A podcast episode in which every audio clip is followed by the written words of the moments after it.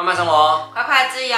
我是 George，David 是我。我们大概在一两年前呢，有陆续拍了两支关于买房的影片嘛。嗯、但是因为人生规划的关系啊，所以我们那时候就暂停看房子了。然后就错过了两年房市大增幅时期。没有关系啊，反正我们那时候本来规划就是先租房子，就是不急着买房。然后这一年我们大概去了六个国家，然后待了大概十一个城市。然后我们决定呢，我们要长居在某一个地方，然后我们准备要开始买房喽。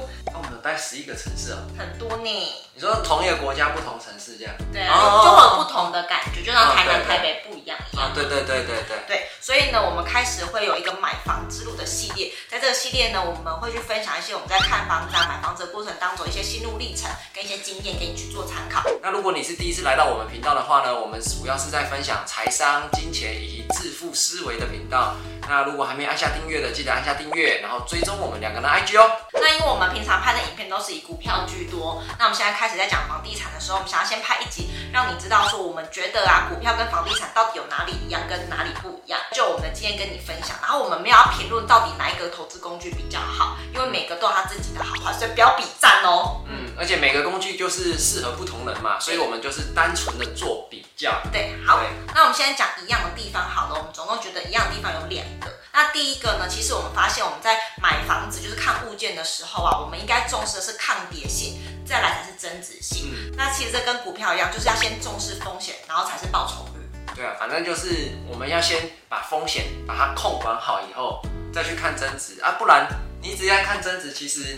呃，好像真的蛮危险的，就是你会忘了那个风险存在，就好像有人会去追那个预售屋的高价，或者是有些人会去追那个标股的高价，啊，反而追了之后，追到后面忘了风险的存在，这样子。对，就是很多呃很厉害的球赛的冠军队，他们其实都有个共同特点，就是先防守再攻击。他们防守一定是先做好之后才会去攻击，然后你会发现有一些攻击性很强的一些队伍或攻击力比较好的队伍，他反而有可能都不是冠军，因为他常常失误。没错，所以呢，其实啊，攻击就是有点像是报酬率或增值性，它其实就是你出击嘛，但是它不一定会让你产生百分之百的获利，或者不一定是百分之百是安全的。那你反而先重视风险跟抗跌性，那至少你买到这个物件或这个股票的时候呢，你已经是在你的风险可控范围之内去得到这个东西。相对的，你再去做什么增值啊，或者是有报酬率，会比较安全一点。嗯，对啊，所以真的就是光是在球类比赛这样子啊，不管是篮球啊、排球这种，尤其是团队合作的球类，其实你看为什么他们会赢得冠军或者是赢得比赛，其实最重要原因就是他们真的防守做好，防守做好以后，你没有失误了。自然而然，你顺着顺着攻击，其实你就可以赢得冠军。嗯，那第二个一样的地方是，其实我们有发现啊，不管你是买房地产还是买股票，真正可以让你赚到比较多的钱，是来自于资本利的，就是价差。对，嗯，这个一开始我们呃也没这么深的体悟，因为大部分的台湾人非常喜欢现金流，就是股息。包含可能房地产的房租，股票呢就喜欢领股息嘛，是呃这几年就是比较财富比较增长过程当中，我们发现呢，会让我们财富增长比较多的反而是那个价差，然后现金流就是房租跟股息，它只是保护我们资产的一个方式。所以呢，如果说你今天是想要让你的资产是真的是可以增加的话，反而是长期的资本利得就是价差才会是让你财富比较增长的机会。我们就先说股票好了，呃，股票的资本利得其实就来自于企业的增长啊。那如果企业它如果发展的很快的话，它那个赚钱速度一年会比一年快很多，所以它这个资本利得差就会赚的蛮多的。嗯，那再来就是房地产，其实房地产的话，租金就是每个月就比如说两万块好了，那你一年才二十四万。嗯，但是有时候如果它那个地区增值的话，有时候一增值起来，看你的频数嘛，有时候那个频数大一点的话，一增值起来可能就好几百万了。对，所以其实长期的资本利的那个价差，才是我们财富累积就是比较重要的地方。对对对。嗯，那其实对我们来说，我们觉得房地产跟呃股票都是一样的，比较适合做长期的投资，因为像房地产它短期的话，就会有房地合一税很重的问题。对，比如说一年之内就做买卖，就有四十五趴的房地税，那超重哎。对啊，就就很重。然后像呃，如果股票啊有统计过，如果你是一年之内在那边短进短出的话，其实你的胜率只有百分之五十。反而是你把它放长期，在房地产的话，你的房地合一税不用 percent 数这么高。然后你在股票的话，长期投资，你的胜率可能都有八成、九成，甚至是百分之百子。所以我觉得对我们来说啊，不管是房地产还是股票啊，其实长期持有对我们来说都是比较相对稳健跟安全的方法。不管是房地产啊，还是股票，所以我们都要最注重的是在风险的地方。嗯，对。然后呢，我们也是不要短期交易啊。短期交易啊，我觉得对我们来说就是嗯。不太好的一种方式啊，那它也没办法让你的资产做一个比较好的增幅这样子。对，所以以上呢是我们这两点觉得，哎，房地产跟股票还蛮相似的地方。然后接下来有五点呢，是房地产跟股票很不一样的地方。那第一个呢，是我们有发现呐、啊，在买股票的时候，我们可以坐在家里面用电脑，在冷气房里面看资料嘛，查查资料，你们就知道说，哎，你要不要买这个股票了？但是房地产不行，你一定要出门去看，不管今天多热，或者是你有多累，如果今天有好的物件出现的话呢，你就是要赶快出门去看。但是我觉得后来我发现，好像其实两个都会有一点都是需要出门，然后也都需要在家看。这一点我觉得就是有点。比重问题，对比重问题，就是呢，比如说股票好了，股票我们不是可以大多数时间都在家里使用电脑看，百分之八十，对，就看一些财报啊，看一些什么数据等等。但是偶尔我们也是需要透过出国啊，去观察一下这些企业啊，看这些企业到底怎么赚钱的嘛，然后看他们怎么样的商业模式，你也要去了解一下嘛，对不对？那房地产其实你一刚开始你会觉得说每一间都要出去看。但是有时候你在家，你常常看的话，你就会觉得说，哎、欸，这间我看一看，网络上我就觉得不要啦，我就不会再出去的。嗯、所以我觉得好像到最后就是一个比重问题，可能股票在家里的时间可以比较久，那房地产在家里的时间就会比较短一点。嗯，就是呢比重问题吧，这样子。嗯、对对。那第二个，其实我们有发现呢、啊，比起买股票，其实台湾人更爱买房。哎，真的，这个我觉得应该是传统华人的观念啦，有土斯有财嘛。对，没错。所以呢，就是我们在跟大家分享股票跟房地产的时候，其实我们发现观众给我们的反应。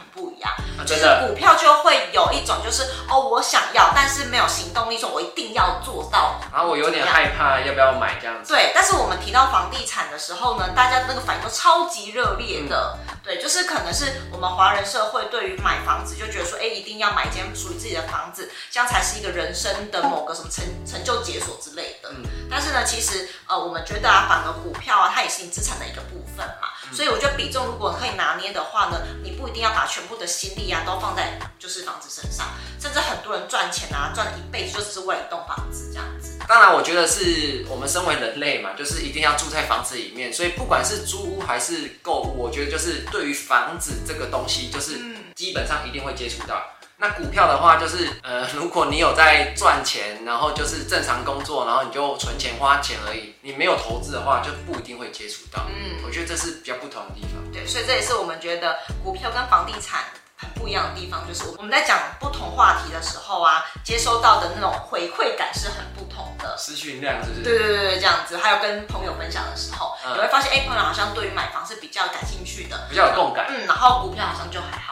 股票就是要看人啊，有在投资人才有共感，没有投资人就嗯就这样子。没错。然后第三点呢，我们发现呢，股票跟房地产有很不一样的地方是，房地产它的细节真的还蛮多的，嗯、而且呢，你每一个物件都不一样，就是你一定要自己去看过才会知道。对对对。然后也相对的比较会容易受到政策的影响。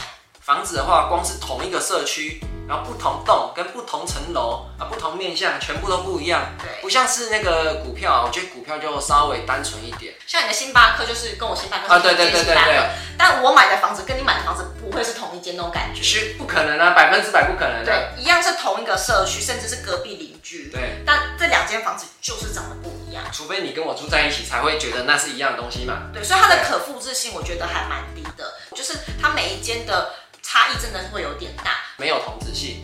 你的跟我的一定不一样，不可能一样啊，除非你跟我住同一间嘛。对，不然一定有东西，地址啊、面向啊、楼层啊，一定有东西不一样。对，所以呢，其实这就是房地产为什么一定要持续去看的原因，就是因为每个真的长得太不一样了。嗯嗯。然后再来呢，因为房地产也比较呃容易受到政策的影响，比起股票，所以其实我觉得它更加复杂一点点，是它不只是呃房子本身的问题，它可能还有政策上面的问题。对，看最近就是不管那个条例出现多少条，你就知道。那个政策影响蛮多，然后每一次变化都不太一样，所以真的会比较复杂一点。嗯，所以呢，就是呃，你除了看房子，你可能还要关心的是一些政府的政策，这样。嗯，那第四点呢，是我们在呃接触房地产这段时间发现的一件事情是，其实啊，房地产不会让你赚的非常多，对，反而是股票的 percent 数很惊人。大家一定觉得很奇怪，房地产那个金额不是很大吗？啊，没错，房地产金额看起来很大，可是你有没有发现？房地产赚很多钱的人，通常他一放就放多久？二十年呢？放二十年，不是放两年呢？不然就是他其实本金很大。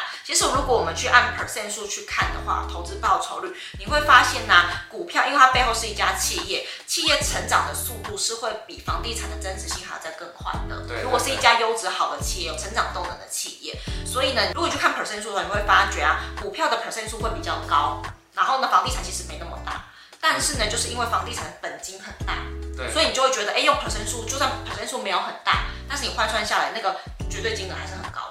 但股票不一样，因为股票有时候投资可能就十几二十万这样子，就算它的让你报酬率有十几二十趴好了，但你换算下来那个绝对金额就没有到很多，所以这也是为什么很多人都觉得说，哎，我想要财富有增长的话，其实投资房地产会比较好。原因不是因为它的比例报酬率很高，而是投入的本金大的话，所产生出来的那个绝对的金额才会比较高。还有另外一个绝大的原因呢，其实因为房地产有贷款的。嗯，房地产因为不可能你就拿现金去买房子嘛，因为房地产有贷款的话，它就会有出现一定比例的杠杆。嗯，那一定比例的杠杆以后，你会觉得说，哦，你好像靠原本的那样的呃本金或头期款，那你出来增值的那一部分，你就会觉得特别特别的多。嗯，主要是因为有贷款的原因。对，这也是房地产跟股票很不一样的地方，是我们在买房子的时候，其实是会透过杠杆。就是其实你没有到一千万的资金，但是你先可以先透过两百万，就先买到一个一千万的资产，这个就叫杠杆。但其实股票如果是安全的范围之内，是不建议这样子做的。就是你有多少钱才可以买多少股票，比如说你有两百万，就只能买两百万的股票。所以大家就会觉得说，哎，好像房地产的那个报酬率可以到非常高，是因为我们拿出来本金没有相对这么的多。但是如果是以呃你的资产的那个价值去换算那个报酬率的话，你会发现其实股票增长性是比较高的。那第五个不一样的地方呢，就是房地产呢、啊、会让人家长期持有，但是股票呢就相对来说比较没办法。嗯，主要的原因是什么呢？我知道，因为没有人没事干会，我每个月都在买卖房子啊，这样很奇怪啊。那如果是你买是自住房的话，你又不会说我现在买了，我隔两个月就要马上卖掉。但是你股票不是两个月可以卖掉，你搞不好明天就可以卖掉了。嗯，主要原因有两个啊。第一个呢，就是因为股票的买卖实在是太容易了。嗯，你的 APP 下单操作，你要买跟卖都超级方便。而且它又没有中介。对，所以就是你会觉得说这件事情做起来很容易，你就反而很容易把持不住。但是呢，房地产不一样，房地产因为它的那个金额很大，所以大部分人都会相对更小心。然后它也大部分是需要透过中介去帮你，就是找下一手啊，或者是去议价啊，谈论价格，所以它的时间是会比较长的。然后呢，你也会对自己有一些坚持，所以它的流通性是没有那么高。这也是为什么其实做房地产的人会比较容易长期持有。但如果你今天是在投资股票的话，你比较容易短进短出，就是因为太方便了。然后呢，那个交易的那个门槛比较低的关系。所以这是我们发现呢，我们在呃买房子的过程当中呢，比对股票还蛮不一样的地方，就是这五点这样子，是我们体会下来的。那其实呢，买房还有很多东西可以分享。然后我们在陆续看房的这段时间呢，也整理了一些心得，所以我们准备了一份攻略要给你。如果你是正在买房的话呢，这个攻略应该可以帮助到你不少哦。我们准备了一个就是叫做买房之路的 roadmap。它里面会包含，就是告诉你一些买房会需要知道一些数，好，有些人可能刚接触是不懂的。